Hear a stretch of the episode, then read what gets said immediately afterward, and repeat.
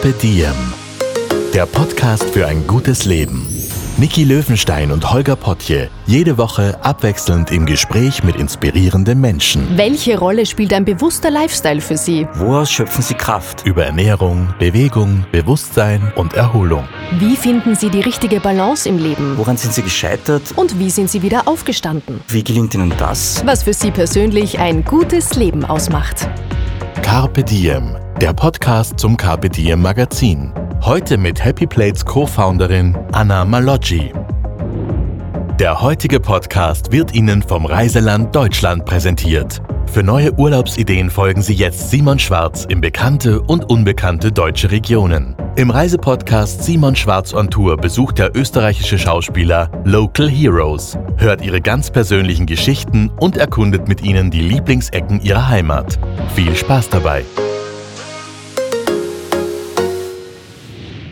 Hallo, herzlich willkommen bei einer neuen Ausgabe von Carpe Diem. Ich weiß nicht, wie es euch geht in der Küche. Ich bin eigentlich eine ganz okay Köchin und trotzdem stehe ich oft am Herd und denke mir, ah, immer das Gleiche. Der Alltag, der scheint mir dann doch kulinarisch zu oft unmotiviert und uninspiriert. Außerdem muss es ja dazu auch noch immer ganz schnell gehen, vor allem wenn man ein Kind hat. Mein heutiger Gast kennt das alles und hat auch deshalb eine Plattform gegründet, die unsere Teller bunter und unser Leben leichter machen sollen. Anna Malocci, hallo, schön, dass du dir Zeit nimmst. Vielen Dank für die Einladung. Ich freue mich, heute hier zu sein. Sehr, sehr gerne. Wir wollen heute über dein Unternehmen sprechen mhm. und vor allem auch, wie du es gegründet hast und wie der Weg äh, zu einer erfolgreichen Unternehmerin war. Du hast, erzähl mal, was du gegründet hast. Die Plattform heißt Happy Plates und ist eine Rezeptplattform, auf der man nicht nur Inspiration findet von allen möglichen Köchen und Köchinnen, sondern auch gleich die Zutaten für ein oder mehrere Rezepte direkt bestellen kann. Das heißt, bei uns findet man die Rezepte, kann auch alle Zutaten sofort in den Warenkorb legen und bei unseren Supermarktpartnern bestellen. In Österreich sind das drei Partner und in Deutschland auch schon ein Partner mittlerweile, die dann alle Zutaten nach Hause liefern. Somit spare ich mir alle mühsamen Schritte von Rezept aussuchen, zum Beispiel aus dem Kochbuch, dann das Ganze herausschreiben, zusammenzählen, recherchieren, wo finde ich was, wo muss ich hin. Dann ist immer irgendwas immer. dabei, was man noch nie gehört hat und auch sicher nicht findet. Man muss immer Kompromisse eingehen und sagen, ah, okay, dann lasse ich das weg oder vielleicht kann ich das ersetzen. Und dann natürlich einkaufen braucht auch seine Zeit, nach Hause schleppen, vor allem mit Kind, das kennen viele, ist dann auch nochmal mühsam. Und bei uns nehmen wir das alles ab, beziehungsweise unsere Supermarktpartner nehmen dann auch die Lieferung ab. Und man kann sich auf das konzentrieren, was wirklich Freude macht, nämlich das Kochen mit den Liebsten zu Hause und das Genießen. Und das war unsere Intention hinter Happy Plates. Happy Plates, also fröhliche Teller, waren mhm. deine Teller in der Vergangenheit auch immer wieder mal eher grantig, wenn schon wieder die Nudeln mit Tomatensauce gegeben hat, sei ehrlich. natürlich, natürlich gibt es das genauso. Aber ich muss sagen, ich finde es so schön, weil ich selbst so profitiere von dem Produkt, das wir erschaffen haben in den letzten Jahren. Ähm, weil ich mich selbst ertappt wie ich mich freue, am Wochenende dann die Gerichte nachzukochen mit der Rezeptplattform, mit, der, mit den Rezepten direkt, mit den Anleitungen und immer wieder auf Neues kommen. Und es ist so wunderbar zu sehen, wenn dann Rezepte angelegt werden von Rezeptentwicklerinnen, von Köchinnen, von Bloggerinnen, die man vielleicht selbst so nicht persönlich kennt, aber die die Plattform entdeckt haben und, und da jetzt ihre, ihre Rezepte teilen. Und wir sind natürlich dann auch im Team die Ersten, die das dann auch nachkochen und sich freuen über neue äh, Inspiration. Und ja, ich nutze das wirklich regelmäßig. Es hat sich etabliert in unserem Alltag, auch in der Familie, dass wir uns hinsetzen, am Wochenende planen, was wird jetzt in der nächsten Woche gekocht. Dann erstelle ich die Liste, bestelle das. Am Montag um 7 Uhr läutet der Bote und bringt dann die vollen Einkaufssäcke. Und dann ist in zehn Minuten eigentlich der ganze Einkauf erledigt. das, das Wichtige auch ist, es gibt kein Abo bei euch, man Nein. bindet sich nicht. Nein. Man sucht sich einfach aus, worauf man gerade genau. Lust hat. Und das, was auch ein Riesenmehrwert ist, es ist der ganze Wocheneinkauf. Das heißt, ich kann alles dazu bestellen, was ich sonst noch brauche. Wenn es jetzt das Waschmittel ist, das ich nicht schleppen will, oder die Getränke oder Windeln oder alles weitere. Ähm, und ich kann auch abwählen, was ich schon zu Hause habe, weil oft ist es ja so, dann gerade bei so Abo-Modellen wie diese Kochboxen und so weiter, da kriege ich dann alles. Und vielleicht brauche ich die Hälfte gar Zwei nicht. Weil, Öl. Zum Beispiel. Also, Plastik. Ja, mhm. genau. Also Öl ist ja normalerweise zu Hause Salz, Pfeffer und, und, und Getreide oder Mehl oder was auch immer. Das kann ich alles abwählen. Das heißt, ich kaufe nur, was ich wirklich brauche und kriege Inspiration, auch wieder mal was ganz Neues zu probieren. Und das macht Freude und da ertappe ich mich selbst, wie ich dann grinsend zu Hause stehe und koche und mich freue an neuen Geschmackserlebnissen. Da freut sich der Bauch auch. Ja. ich bin jetzt zu dir gekommen ins Büro, das mhm. ist im sechsten Bezirk in Wien und man kommt, wenn man hier reingeht, sofort an einer großen Küche vorbei. Genau. Die wird auch benutzt. Ja. Die ist nicht nur da als Schmuckstück, ja. Kocht ihr da die Rezepte, die ihr online habt, auch nach? Ja. Probiert ihr, ob die Qualität für euch auch passt und ob es auch wirklich machbar ist? Ja, das machen wir. Das ist natürlich, muss ich ehrlich zugeben, nicht mehr immer möglich, weil natürlich auch sehr viele Rezepte mittlerweile angelegt werden. Aber äh, wir im Team haben uns äh, angewöhnt, dass wir auch bei unseren Teammeetings dann im Anschluss gemeinsam kochen, dass einer oder eine sich ein Rezept aussucht und dann das auch nachkocht. Und wir koche natürlich privat auch äh, liebend gern da mit der Plattform. Aber mittlerweile hat es ein äh, Volumen erreicht, wo wir nicht mehr jedes Rezept natürlich persönlich nachkochen können. Wobei wir es aber ähm, schon auch so Mechanismen haben, dass nicht jedes Rezept automatisch freigegeben wird. Also die Plattform ist kuratiert und wir haben ein sehr gutes Auge und Gespür für, für Rezepte. Also oft reicht dann ein Blick von äh, Simon oder von Jenny, die dann auf das Rezept schauen, ähm, die dann sagen, hm, da sollte man vielleicht nochmal nachbessern und dann treten wir auch in Kontakt mit den Rezeptentwicklern, Entwicklerinnen und schauen, dass das alles passt, was hier veröffentlicht wird. Und wir haben natürlich diese ganzen Feedback-Mechanismen.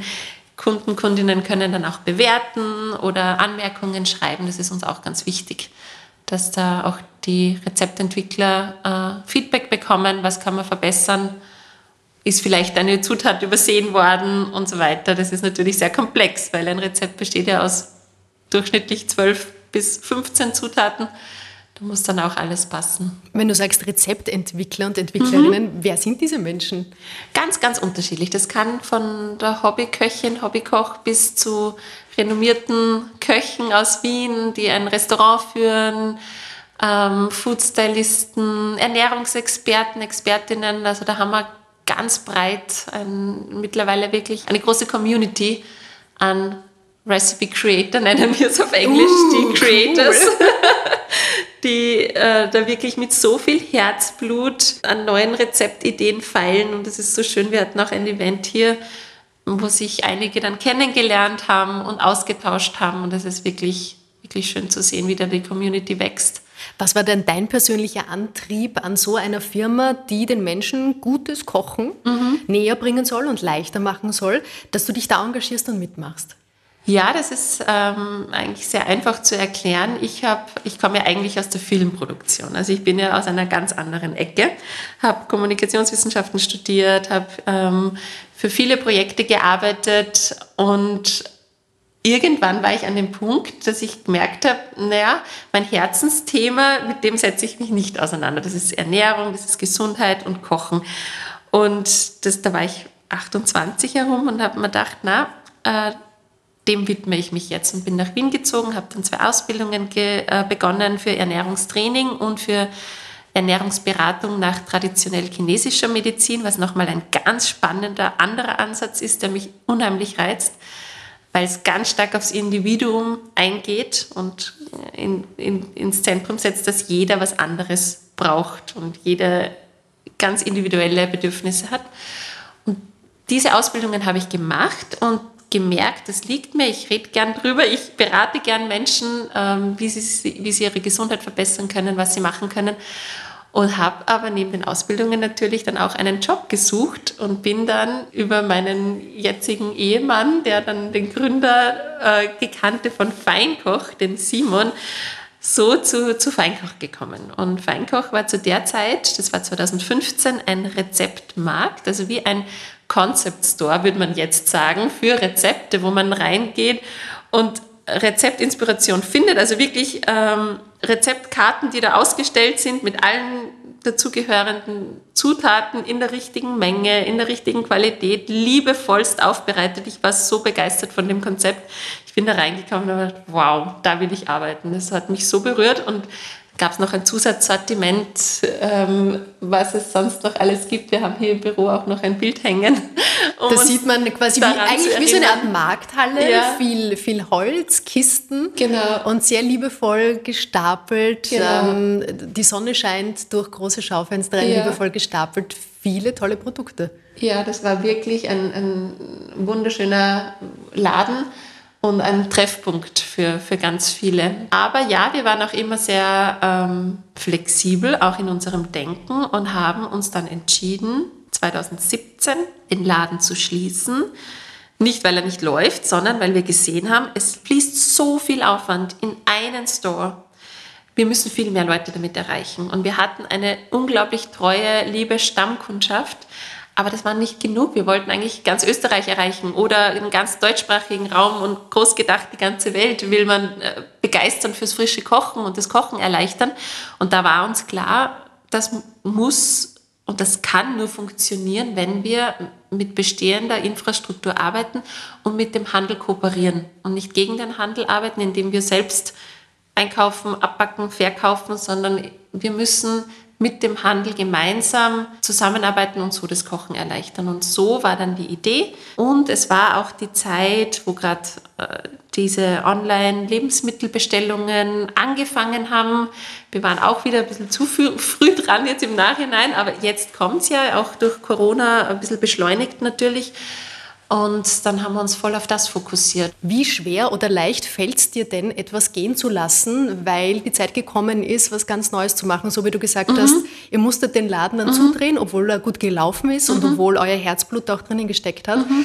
Aber es war halt Zeit, eine andere Idee mhm. zu verfolgen. Ja. Das ist uns interessanterweise nie so schwer gefallen, weil wir immer gesehen haben, es ist jetzt die Zeit. Wir waren dankbar für alles, was da war, für alles, an Erfahrung, die wir gesammelt haben, aber da haben wir auch unheimlich Glück, immer im Team mit Leuten zu arbeiten, die sehr flexibel sind auch im Denken und, und, und auch in den Positionen, die sie besetzt haben. Weil es ist ja so spannend, wenn man in einem Startup arbeitet, dann hat man nicht eine Position. Also man kann sich natürlich eine zuschreiben und eine Job Description abtippen, aber in Wirklichkeit ist es hands-on und dann muss man reagieren und muss auch bereit sein, vielleicht mal Tätigkeiten ähm, zu übernehmen, die jetzt langfristig vielleicht auch gar nicht so viel Spaß machen, aber es muss halt jemand machen. Und genau diese Leute hatten wir im Team immer. Also das war echt, ist auch jetzt so, wo ich sage, das ist ein riesen, riesen Pluspunkt bei uns, dass die Leute für, fürs Thema brennen und alles dafür tun, das zu ermöglichen und die Leute zu erreichen und da, da, muss man viel ausprobieren und man muss sich auch für einen Film wieder verabschieden. Das ist einfach so, das ist part of the game. Aber ich glaube, um das genau geht es, dass man auf den Markt reagiert, dass man gut beobachtet, abcheckt, aber auch einsieht, wenn es gerade ja, nicht mehr passt oder wenn es in der Form nicht aufgeht, wie man sich gewünscht hat, dann muss man halt auch umdenken. Und das, das können wir und das ist was, was, was extrem wichtig ist. Du hast deinen Gründungspartner jetzt mehrfach schon erwähnt, mit mhm. großer Begeisterung und einem Strahlen in deinen Augen. Wie wichtig ist es denn, sich mit Menschen zu umgeben, die auch aus einem selbst dann das Beste rausholen und an denen man sich orientieren kann und die einen mitziehen? Unheimlich wichtig. Und das ist auch der, der Kern glaube ich, warum etwas funktionieren kann, das ist das Team. Es ist immer das Team, das es umsetzt.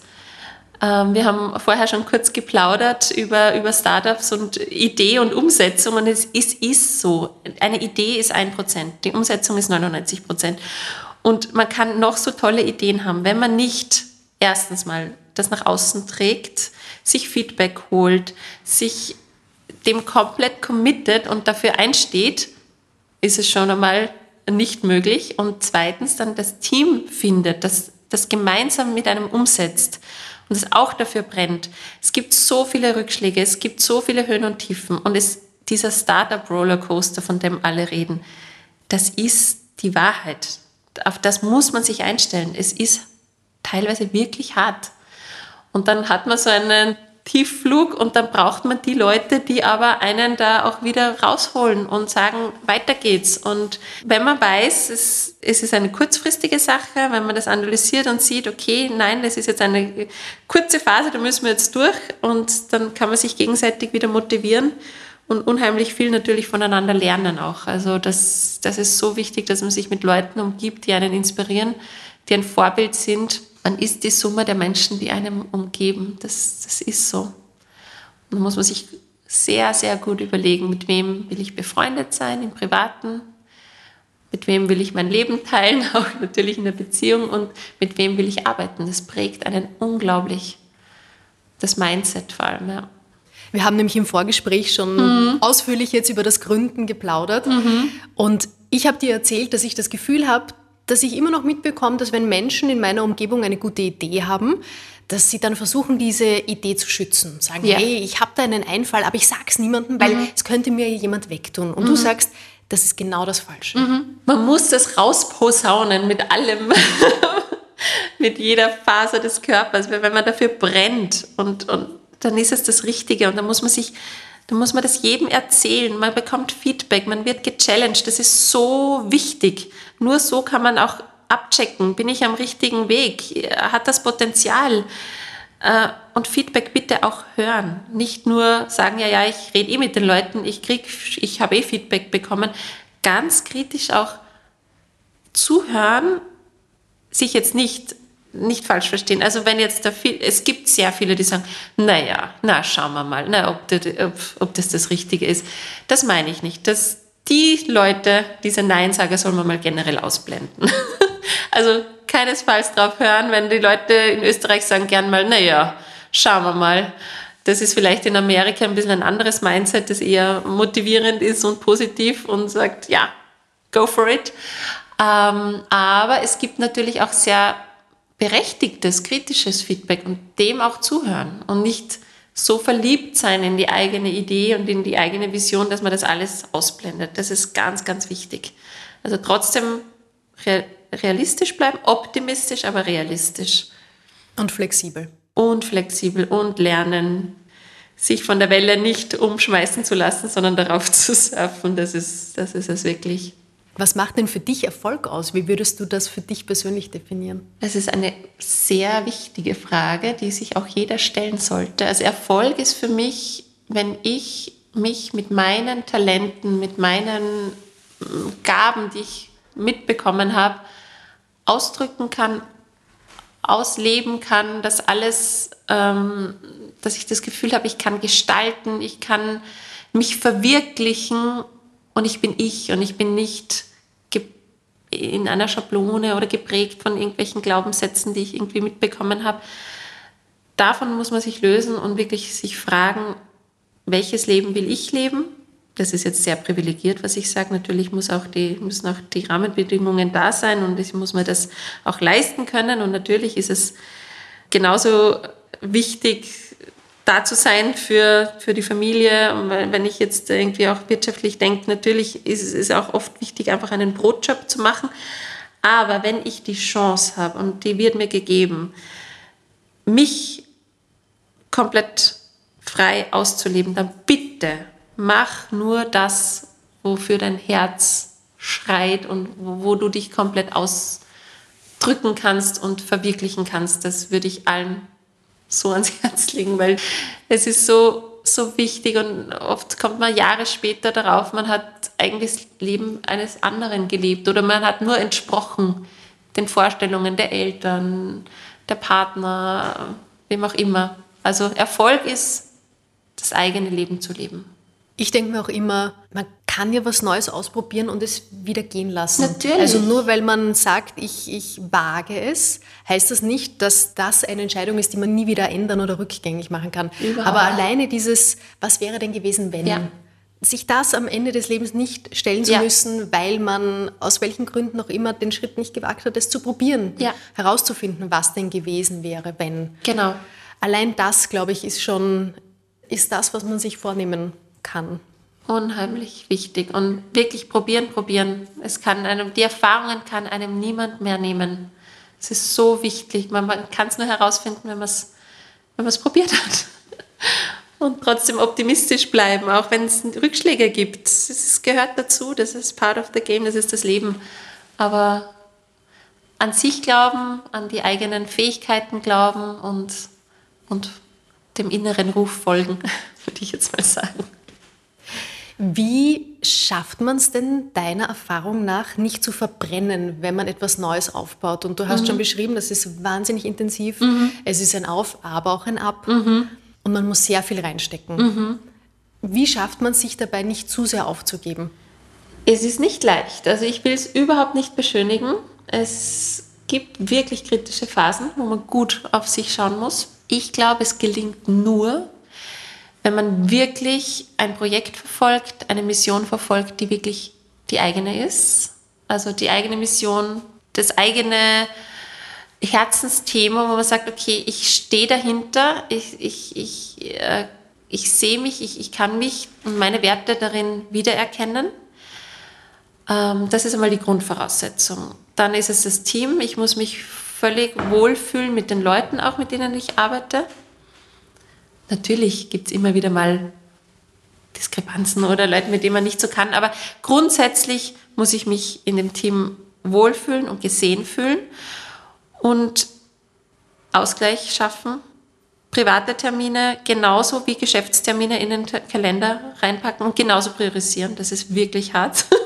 Musste ich auch lernen, wirklich auch mal einen Wellness-Termin eintragen und der ist, hat die gleiche Prio.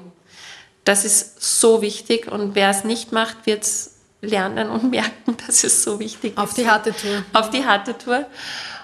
Ja, auch immer wieder zu hinterfragen. Bin ich, bin ich mir in dem, was ich da jetzt mache, noch treu? Ist es noch meins? Man spürt es eh sofort. Also man merkt manchmal gibt es harte Phasen, ja, da muss man durch und da muss man Abstriche machen und da muss man mal wirklich, ähm, wenn es absehbar ist, alles okay. Aber wenn es langfristig wird und wenn's, wenn ich wirklich merke, es zerrt mich aus, ich habe keinen Ausgleich mehr, ich habe keine Freude mehr, dann muss man handeln. Äh, wirklich, also dann reden, mit, mit allen reden, offen reden, ehrlich sein, dann und ja, dieser berühmte äh, Spruch, äh, love it, change it, leave it, das muss, das muss man immer im Kopf behalten. Erkennen, was ist mein Wirkungsbereich, was kann ich verändern? Wo kann ich jetzt äh, schauen, wo kann ich mich ausleben und mit meinen Stärken? Und was ist es nicht mehr? Und wo, wo ist vielleicht auch ein Punkt erreicht, wo eine andere Person diese Position mit mehr Herzblut oder mit, mit mehr Know-how besetzen kann. Also ich finde es auch immer so, so schwierig, wenn man so festhält und so, so starr dann, ja, ich habe doch gesagt und ich muss das jetzt und gerade das Müssen ist überhaupt so ein Wort, das muss man eigentlich aus dem Wort, muss man, jetzt sage ich selber, muss man aus dem Wortschatz streichen, das ist jetzt lustig, aber dieses Müssen und dieses, es, es, es muss auch hart sein, ah, oh, da kriege ich die Krise, wenn ich das höre, es, es, nein, ein Job darf nie hart sein. Es kann mal anstrengend sein und fordernd und, und, und ich, ich kann auch alles geben, aber sobald es hart wird und ich hart an etwas arbeite, muss man schon vorsichtig sein. Und gerade weil du auch das Burnout ansprichst, nein, äh, wenn es wirklich dieses Verbissene hat und dieses Ich muss das jetzt und ich, es gibt keinen Ausweg, da muss man hellhörig werden. Und dann natürlich gibt es auch alle möglichen körperlichen Anzeichen. Aber es ist hart. Also es ist wirklich, jetzt sage ich auch wieder, es ist hart. es, ist, es ist eine Challenge im Gründen nicht auf sich zu vergessen. Und vor allem, was bei vielen ja auch noch dazu kommt, man hat dann Familie, man hat Kinder, nochmal noch mal mehr fordernd, wird dann vielleicht auch in der Nacht mehrfach geweckt und hat eh schon ähm, ja, weniger körperliche Ressourcen da ist es umso mehr wichtig, wirklich etwas zu verfolgen, wo man voll drin aufgeht, wo man wirklich merkt, das ist ein Herzensthema, das macht mir Freude und es gibt mir etwas zurück, weil sonst wird es langfristig nicht gut gehen. Die schlaflosen Nächte, weil man ein kleines Kind zu Hause hat, das kennst du gut. Du bist selbst Mama von einem Kindergartenkind, also ja. Kindergartenalter. Wir haben vor darüber äh, ein bisschen gesprochen und uns den Kopf zerbrochen, wie wir dieses Thema angehen, mhm. weil es so ein bisschen ein, ein Thema ist, wo man auch schneller mal reinkippt als mhm. Mama, als Frau, die arbeitet. Und dann haben wir gesagt, sollen wir überhaupt darüber sprechen oder bedienen wir da Klischees? Und haben gesagt, nein, natürlich sprechen wir darüber. Es ist wahnsinnig wichtig. Wir würden, und das ist das Wichtige, ja auch mit den Männern und mit den Vätern darüber sprechen.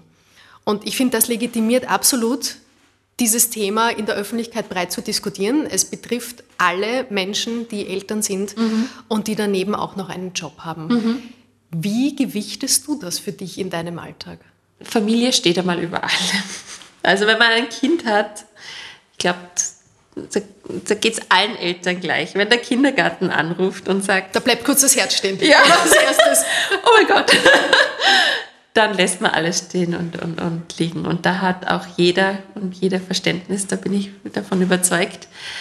Aber es ist so, so wichtig, dass auch wenn man Kinder hat, Kinder hat man trotzdem sich erlaubt, sich auch beruflich zu verwirklichen, in welcher Form auch immer.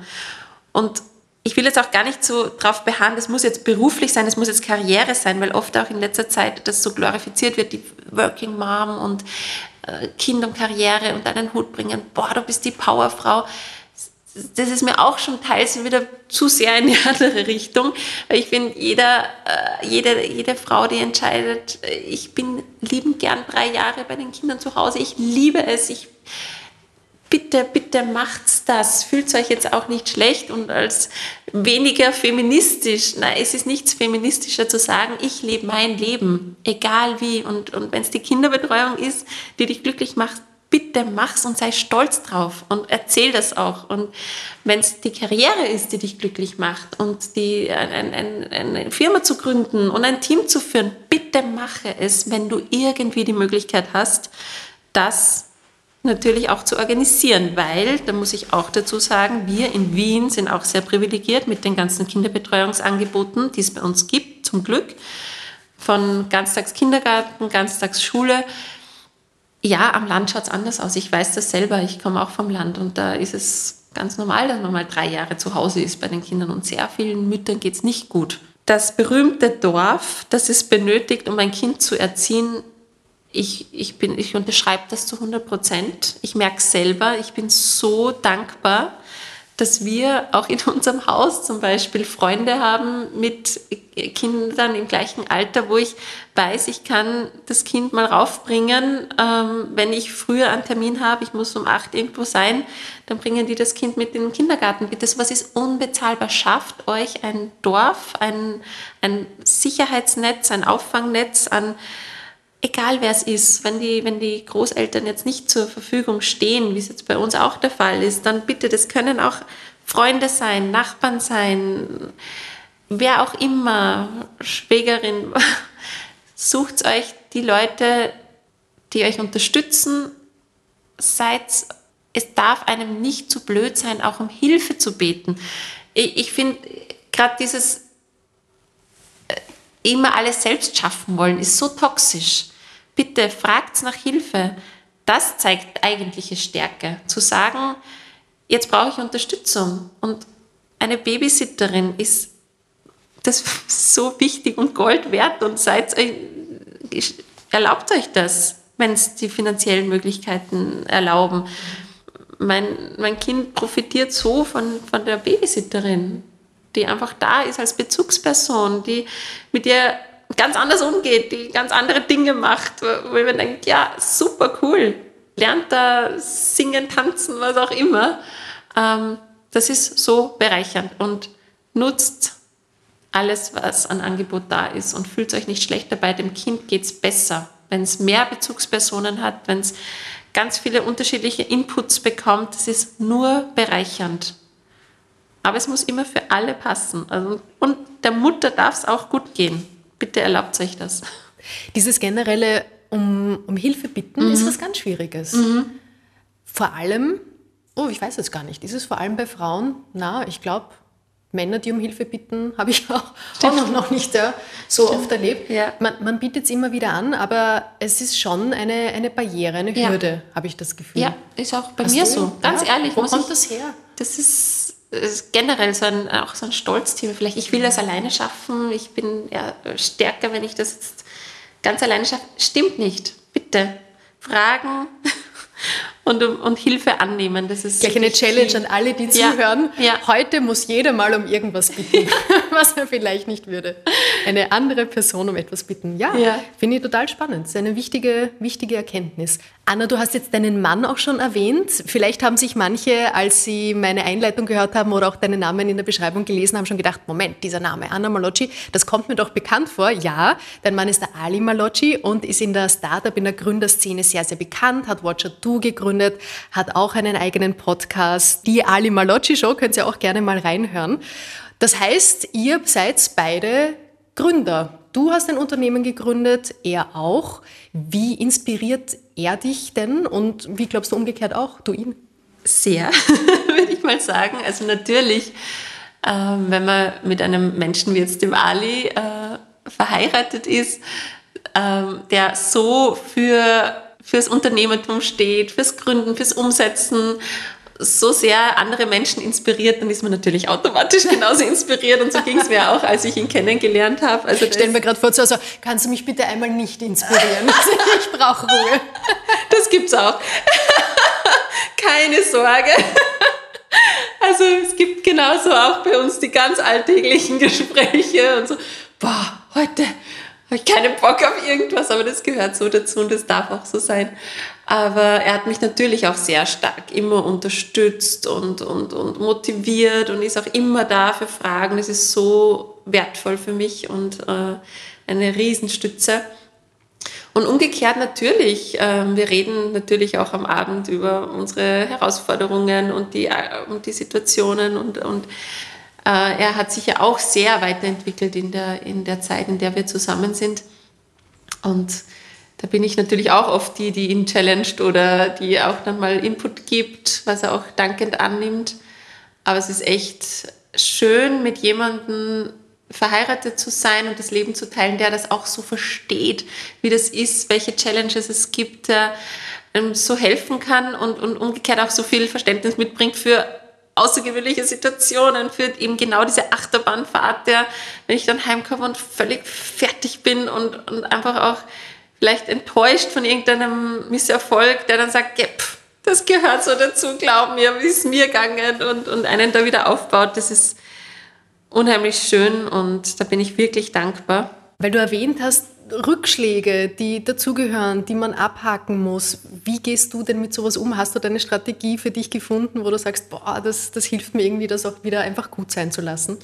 Das, ganz ehrlich, man gewöhnt sich so schnell dran. Also gerade wenn man einmal diese, diesen Startup-Rollercoaster betritt, dann lernt man das ganz, ganz, ganz schnell. Das ist innerhalb von einer Woche dreimal man ganz oben ist und dreimal komplett unten und sich denkt, oh mein Gott, das ist furchtbar, das funktioniert alles nicht. Und dann hat man wieder einen super Termin und ist so motiviert und sagt, ja, yeah, genau das ist es. Und ähm, wir sind am richtigen Weg. Also das ist, es ist wirklich so, äh, wie man es immer hört. Und man gewöhnt sich sehr, sehr schnell, denke ich, daran, wenn man auch die richtige Person für so einen seinen Beruf ist oder seinen Lifestyle, weil man muss schon auch wirklich ein sehr flexibler Mensch sein.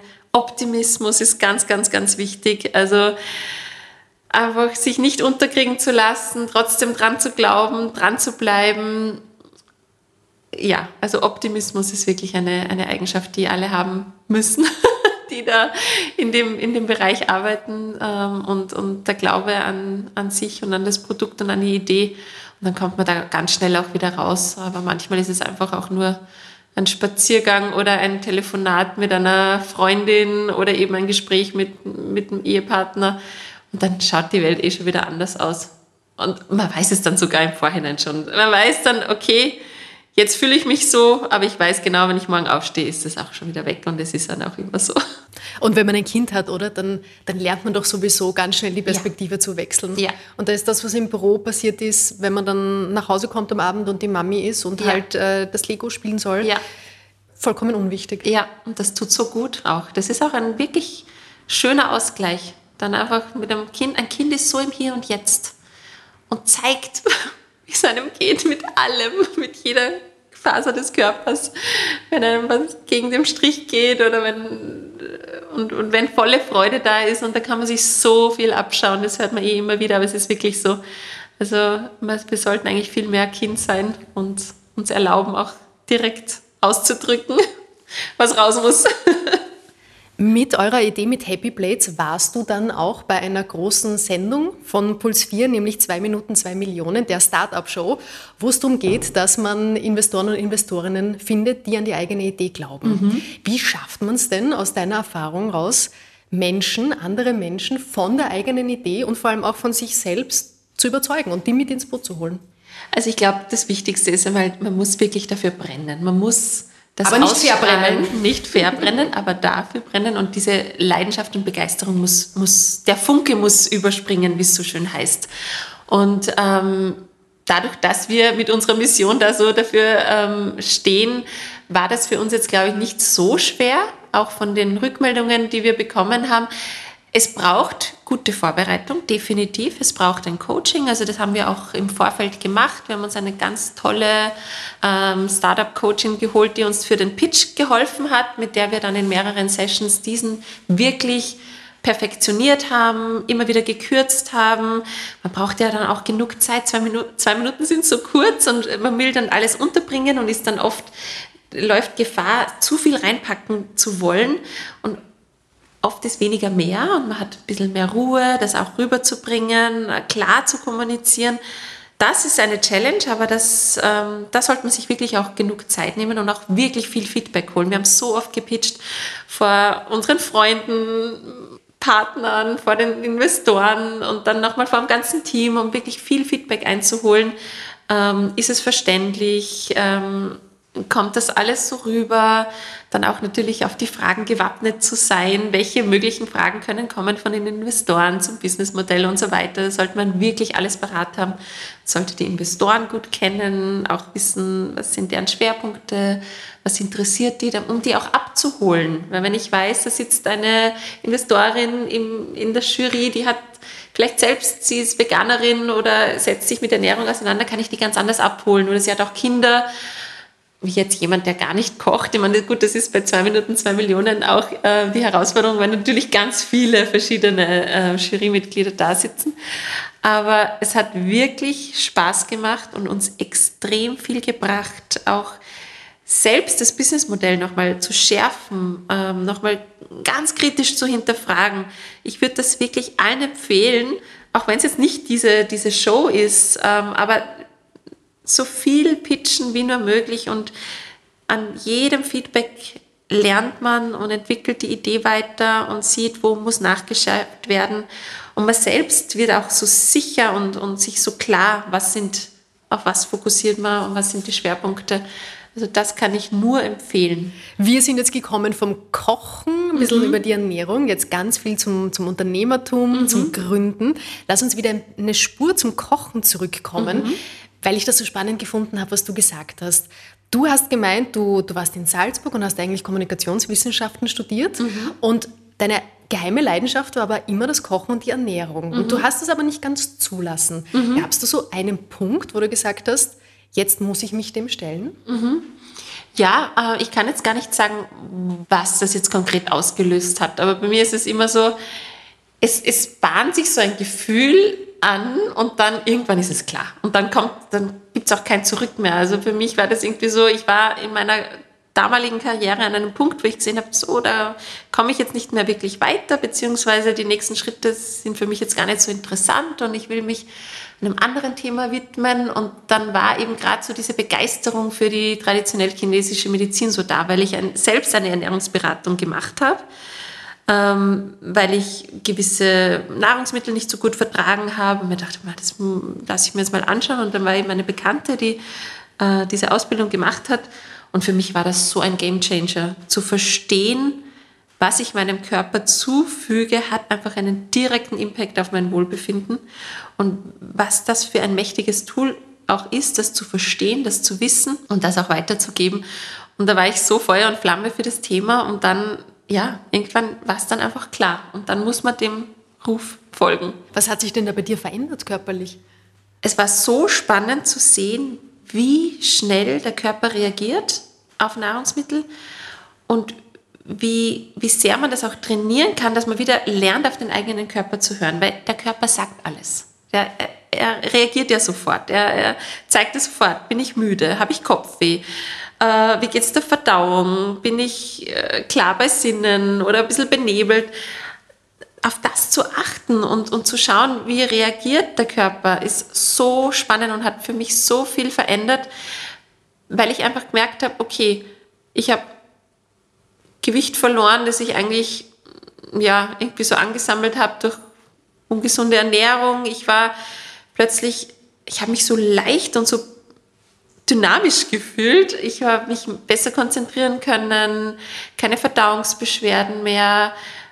Und die Stimmung hat sich so krass verändert. Ich war auf einmal wieder so, so positiv, wie ich normalerweise bin. Ich bin ein irrsinnig positiver, optimistischer Mensch, aber die Ernährung kann so viel bewirken, auch zu einer depressiven Stimmung hin, zu einer Schwere. Und das zu verstehen war so, so spannend. Und da habe ich gedacht, das will ich auch anderen ermöglichen, dieses, dieses Erlebnis und, und dieses wieder auf den eigenen Bauch zu hören. Es heißt ja so schön, auf den Bauch hören. Der Bauch sagt, sagt ja alles, was einem gut tut oder was einem nicht so gut tut. Das war super spannend. Und mit deinem Unternehmen möchtest du ja genau das fördern, dass Menschen sich wieder überlegen, womit möchte ich mich füttern, ja, meinen mhm. Körper füttern, was genau. ist das Benzin, genau. mit dem ich angetrieben werden möchte. Und das dann äh, auch selbst zubereiten. Und du hast gesagt, genau. das ist das Allerwichtigste. Genau selber zu kochen. Genau. Denn nur wer selbst kocht, weiß, was man dem Körper zufügt und was, aus was man besteht und aus was man seine Energie äh, nimmt. Und, und das Kochen ist so ein wichtiges Skill und ich finde, das muss in den Volksschulen unterrichtet werden, in, eigentlich schon in den, im Kindergarten muss schon vermittelt werden, was, was sind die Lebensmittel, was ist gesunde Ernährung, wie kann ich es zubereiten. Das ist, ich habe das, ich hatte das Glück, dass meine Eltern immer schon irrsinnig gern gekocht haben und in meiner Familie, dass das allerwichtigste Thema ist. Also für mich ist es so, ich komme heim und schaue in den Kühlschrank. Und es ist so lustig, weil es ist so ein Automatismus. Aber ich muss mir einmal schauen, was ist im Kühlschrank. Gibt es so ein, ein Gericht, das dich immer glücklich macht? Ja, ähm, lustigerweise, gerade gestern hat meine Mama wieder unser absolutes Lieblingsgericht gekocht. Das ist ein Familienrezept. Eigentlich stammt es von einer Bekannten meiner, meiner Eltern. Griechisches Huhn. Das ist ein, das sind Hühnerstücke ähm, in, in, einer, in einer Auflaufform mit diesen tollen Reisnudeln. Ich sage jetzt Reisnudeln, das sind eigentlich Nudeln, aber in Form von Reis. Also gibt, heißt Risoni oder Orso. Und das ist mit Tomate und Zitrone und das schmort lang im Ofen und das ist ein absolutes Wohlfühlgericht mit ganz viel Olivenöl und ich liebe es über alles und ich sage immer, wenn sie es kocht, dann sage ich immer, ah, mein Lieblingsessen und dann erinnere ich mich wieder, ah ja stimmt, das ist es, das ist wirklich mein absolutes Lieblingsessen, weil eigentlich esse ich irrsinnig äh, viel, sehr, sehr gern und äh, sage immer, ich habe eigentlich kein Lieblingsessen, aber ich glaube, wenn ich mich entscheiden müsste, ist es das. Gibt's das, ist das auf Happy Plates schon das oben? Das ist auf Happy Plates schon oben. Das habe ich auch angelegt dann. Wie heißt das? ähm, griechisches. Huhn. Schauen wir mal, ob jetzt dann die Abrufzahlen vom griechischen Huhn ein bisschen in die Höhe schnellen nach diesem ja, das, Podcast. Bitte Leute, das müsst ihr probieren. Das ist so ein, ein, ein Comfort Food. Ich habe, bevor ich hergefahren bin, um den Podcast mit dir aufzunehmen, habe ich noch ähm, Apfelkompott gekocht. Mhm. Und das ist auch so was, diese Zimt ja. und diese Nelken. Wirklich, da muss man nur vorbeigehen und wusch. Ja. Ist man irgendwie als Kind in der Weihnachtszeit und gerade, dass nicht draußen der Schnee zu rieseln beginnt. Ja, genau. Na, das ist so schön, was, was Essen oder Geruch und Geschmäcker auch äh, auslösen kann an, an Emotionen. Und aber wieder zurück vielleicht kurz zum Kochen. Also ich finde, es gibt kaum einen wichtigeren Skill, als sich selbst für die eigene Ernährung verantwortlich zu fühlen und das auch umsetzen zu können und selbst zu bestimmen, was man sich selbst zufügt. Also das ist wirklich die Basis unserer Gesundheit, weil wenn ich mal sehe, wie viel Zucker in einem Kuchen landet, dann esse ich den mit einem ganz anderen Bewusstsein als jetzt irgendwas Gekauftes. Und ich denke, wenn man sich selbst etwas zubereitet, dann auch wenn es ein bisschen was Ungesünderes ist oder ein Dessert, ich esse es anders. Ich esse es mit einem anderen Bewusstsein. Und das ist wirklich so, so wichtig und es liegt mir so am Herzen, dass die Menschen wieder mehr kochen. Du hast mir im Vorgespräch gesagt, der schnellste und beste Return of Investment Genau. ist Essen. Genau. Hast du aus Sicht einer Ernährungsberaterin so Tipps für den Alltag? Man sagt, okay, puh, doch stressig, wenig Zeit zum Mhm. Kochen. Man landet vielleicht schnell mal bei irgendwelchen Fertigprodukten, Mhm. wo du sagen kannst, boah, da kann man schnell was verändern und hat einen großen Impact. Also ich, ich finde immer, natürlich, man muss wollen, man braucht die Motivation und es ist vielleicht ein kurzer Anstupser nötig, sich mal hinzusetzen und zu überlegen, okay, was, was koche ich? Aber mit wenig Vorbereitungszeit ist es so schnell getan. Und oft reicht es dann einmal da reinzukommen und das zu erleben und dann merke ich, ah ja, na, so lange hat es jetzt eigentlich gar nicht gedauert und es schmeckt und, und mir geht es besser, wenn ich etwas, mir etwas Bekömmliches zufüge als jetzt irgendein äh, Fastfood oder ein Delivery-Gericht. Oft dann ja auch in einer Menge, dass man am nächsten Tag auch noch was hat Genau. oder was einfrieren kann. Das heißt, man hat ja auch schon vorgekocht. Genau, also der Schlüssel ist wirklich, und das ist es halt, die, die Planung. Ich muss mich mal hinsetzen, ich muss mir mal die Viertelstunde vielleicht nehmen, äh, mir durchzuschauen, was könnte ich kochen. Und dann natürlich mit Happy Plates wollen wir es ja so einfach wie möglich machen, mir vielleicht dann die Einkaufsliste ähm, runterzuladen oder die Bestellung direkt zu machen. Und dann habe ich alles, was ich brauche. Und dann ist es wirklich nur mehr die halbe Stunde. Wir haben so viele einfache Gerichte, 20 bis 30 Minuten Zeit und dann ist ein feines Essen gekocht und alle sind glücklich. Wenn du die Anna treffen würdest von vor zehn Jahren, Mhm. was glaubst du, würdest du ihr denn gern mit auf den Weg geben und was glaubst du, wird sie dich denn fragen?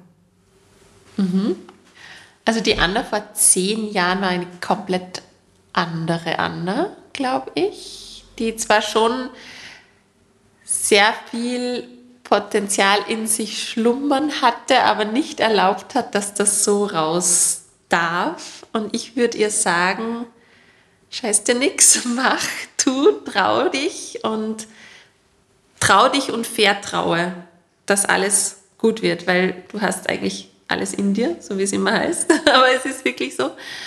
Und ähm, das würde ich ihr schon sagen, weil es ist, oft sind so alte Muster oder Gedanken oder, oder Glaubenssätze, die einen zurückhalten, aber einfach mal sich raustrauen, den ersten Schritt zu machen und zu erleben, ich, ich, es ist gut, es, es kommt Gutes zurück und, und, und es resoniert und dann weitermachen, weitermachen und sich immer mehr trauen und ins kalte Wasser zu springen. Das ist so, so wichtig.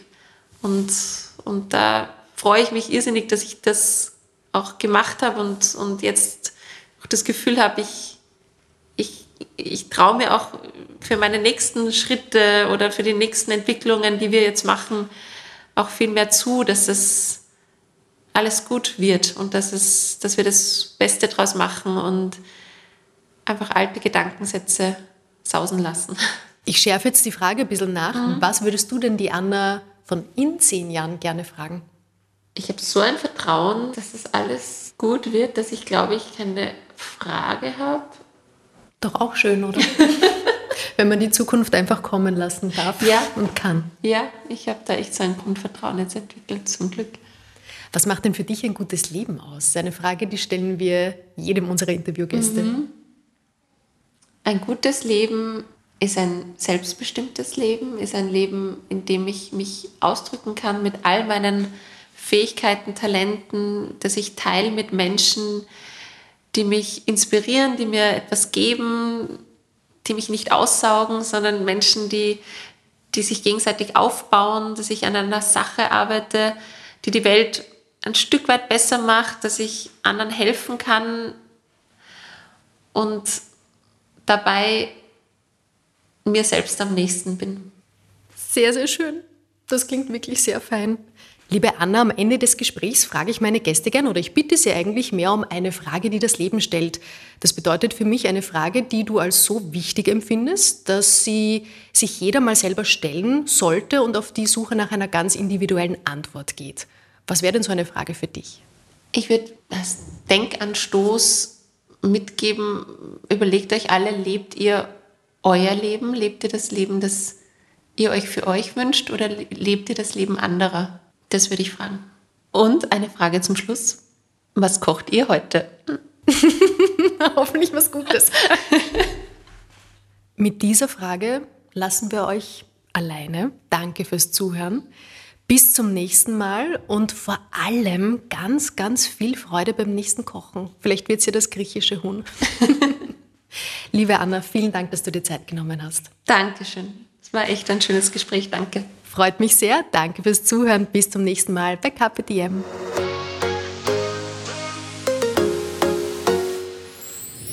Der heutige Podcast wurde Ihnen vom Reiseland Deutschland präsentiert. Hören Sie jetzt rein in den Reisepodcast Simon Schwarz on Tour mit Insider-Tipps und Anekdoten zu bekannten und unbekannten deutschen Regionen.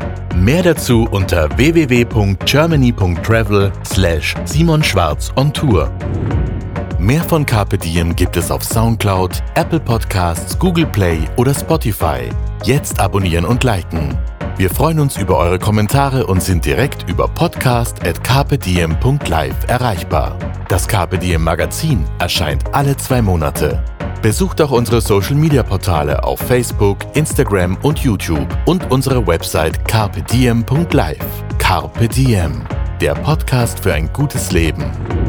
Nächste Woche Holger Potje im Gespräch mit der Finanzpsychologin und Investmentberaterin Birgit Bruckner.